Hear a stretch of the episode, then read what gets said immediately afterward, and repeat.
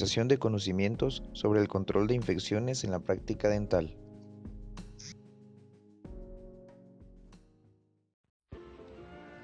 Existen dos tipos de enfermedades infecciosas causadas por microorganismos, las cuales pueden ser enfermedades endógenas presentes dentro del cuerpo y las enfermedades exógenas, contaminan el cuerpo desde el exterior.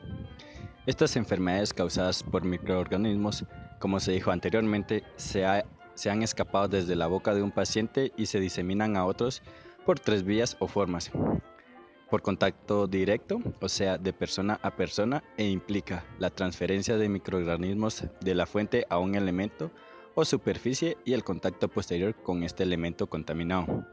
Indirecto e infecciones por gotas, como el caso del virus de varicela zoster. En el cuerpo hay mecanismos de defensa frente a estos microorganismos que producen enfermedades, siendo estos innatos o adquiridos.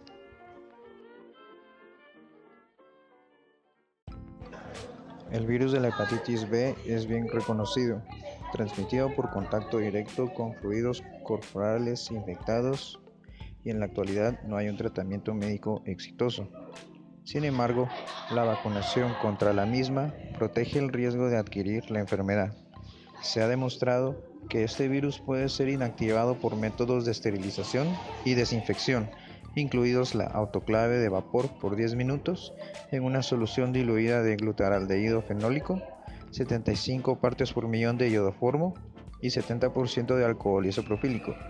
Por ello, los odontólogos y asistentes dentales tienen una probabilidad de infección de 2 a 5 veces mayores de infección comparado con el resto de la población.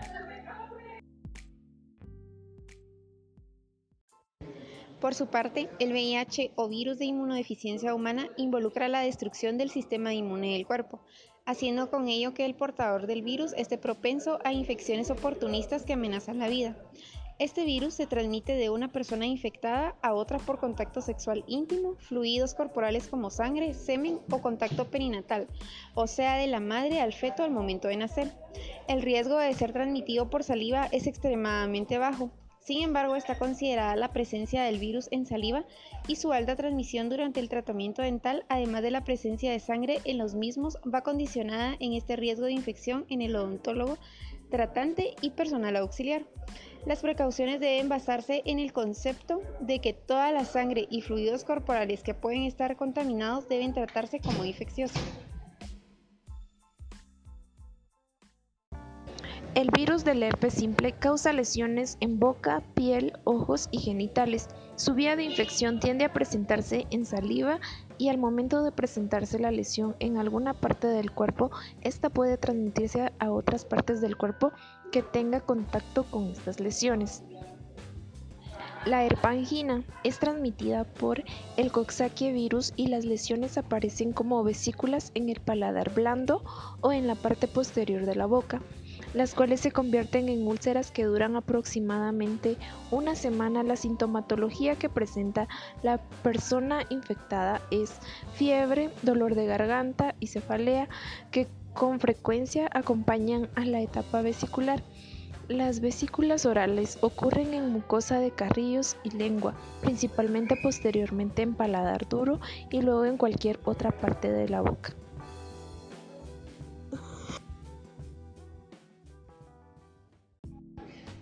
Ahora bien, hablaremos un poco sobre el Candida albicans, el cual es un patógeno oportunista sintomático, el cual puede estar presente en un tercio de la población adulta. Provoca en la cavidad bucal una enfermedad llamada candidiasis, la cual puede presentarse en condiciones que perturban los mecanismos de defensa del cuerpo, como el VIH, leucemia, terapia antibacterial de amplio espectro. El trauma ocasionado por dentaduras mal adaptadas puede causar estomatitis.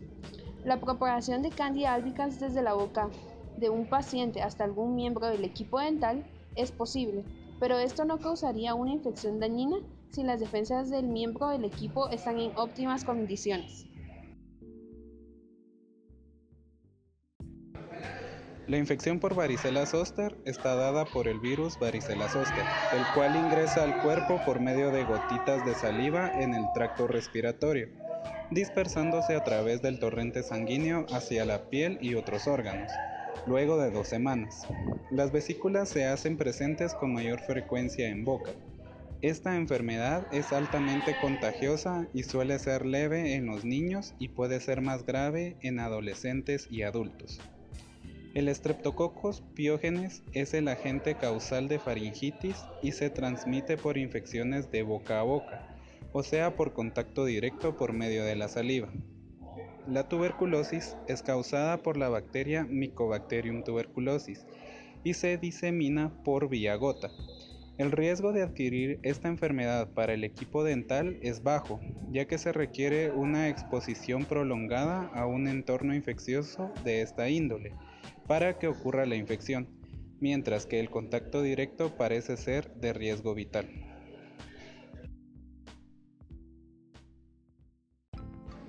Nuevos estudios han demostrado que el agua utilizada en las unidades dentales para rociar piezas de mano o jeringas de aire podrían estar contaminadas con bacterias ocasionando con ello transición de enfermedades por esta vía.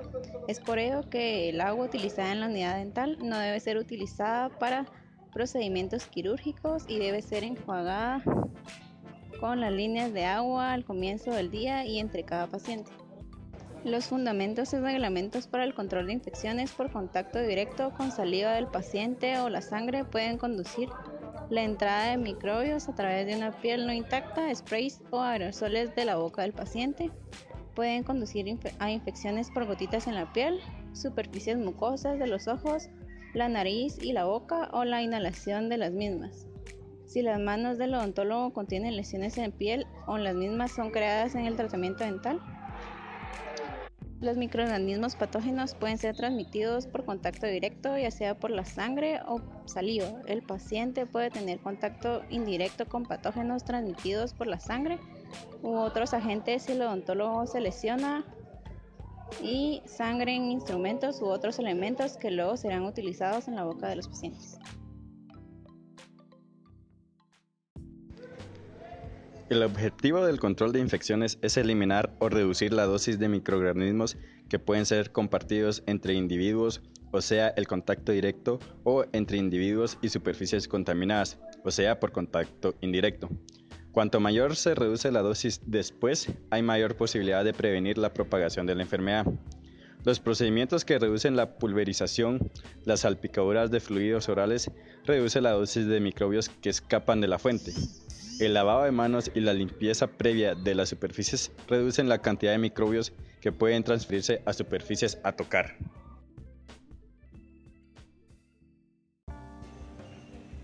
El artículo científico nos ha brindado recomendaciones y regularizaciones que consisten en la mayoría de los procedimientos para el control de infecciones que se practican en nuestro medio se basan en recomendaciones que están formuladas por el Centro para el Control y Prevención de las Enfermedades.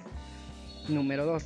El objetivo es asumir la seguridad y efectividad de los dispositivos médicos, ya que las barreras protectoras ayudan en la prevención en las infecciones cruzadas. La inmunización es el método más eficaz para la reducción de posibilidades de adquisición de enfermedades y entre ellos vamos a encontrar el lavado de manos.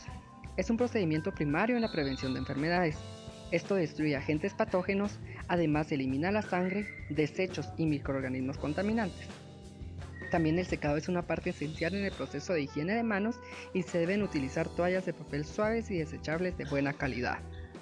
Las mascarillas se desarrollaron para reducir la posibilidad de infección posoperatoria en pacientes causada por microorganismos en el tracto respiratorio de los cirujanos originalmente. También los lentes van a protegernos de agentes patógenos que puedan causar infecciones en los ojos o ingresar en las membranas mucosas asociadas. Protegen también del daño físico a los ojos por objetos propulsados tales como fragmentos o piezas pequeñas de un material restaurador. La ropa de protección externa, lo cual incluye uniformes, chaquetas, abrigos, delantales y botas, pueden proteger contra la contaminación, lo cual de lo contrario puede provocar infección a través de la piel no intacta. Los enjuagues bucales previos al tratamiento con clorexidina al 2%, reduciendo la carga bacteriana dental. El procesamiento de instrumentos consiste en una colección de procedimientos que se encargan de la limpieza de instrumentos contaminados de forma correcta para causar el menor daño a los mismos. La meta en estos casos es la eliminación de los microorganismos por medio de la esterilización. Este proceso es uno de los mejores para eliminar la gran mayoría de microorganismos. Las endosporas son seleccionadas para la esterilización, ya que tienen alta resistencia al calor y a los químicos. El germicida utilizado es el glutaraldehído al 2.0%. A 3.2% está indicado para la esterilización de instrumentos plásticos, lo cual requiere pasar 10 horas en este líquido. Si es menos de este tiempo indicado, se considera que los instrumentos fueron descontaminados y no esterilizados. Otro método es el óxido de gas etileno, el cual requiere de 4 a 12 horas de esterilización. Sin embargo, es potencialmente tóxico y es más utilizado para la esterilización de los instrumentos en endodoncia.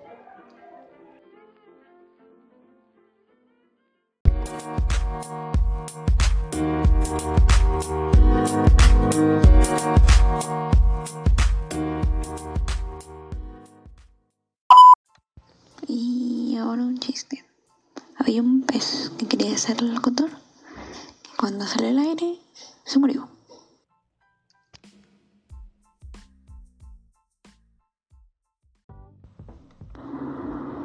Pues venga, que uno podría hacer que había una niña tan chaparra, pero tan chaparra que se enfermaba para que la dieran de alta.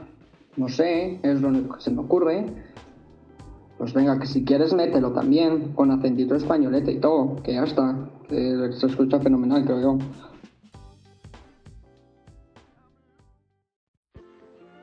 Fin de la transmisión. Cambio y fuera.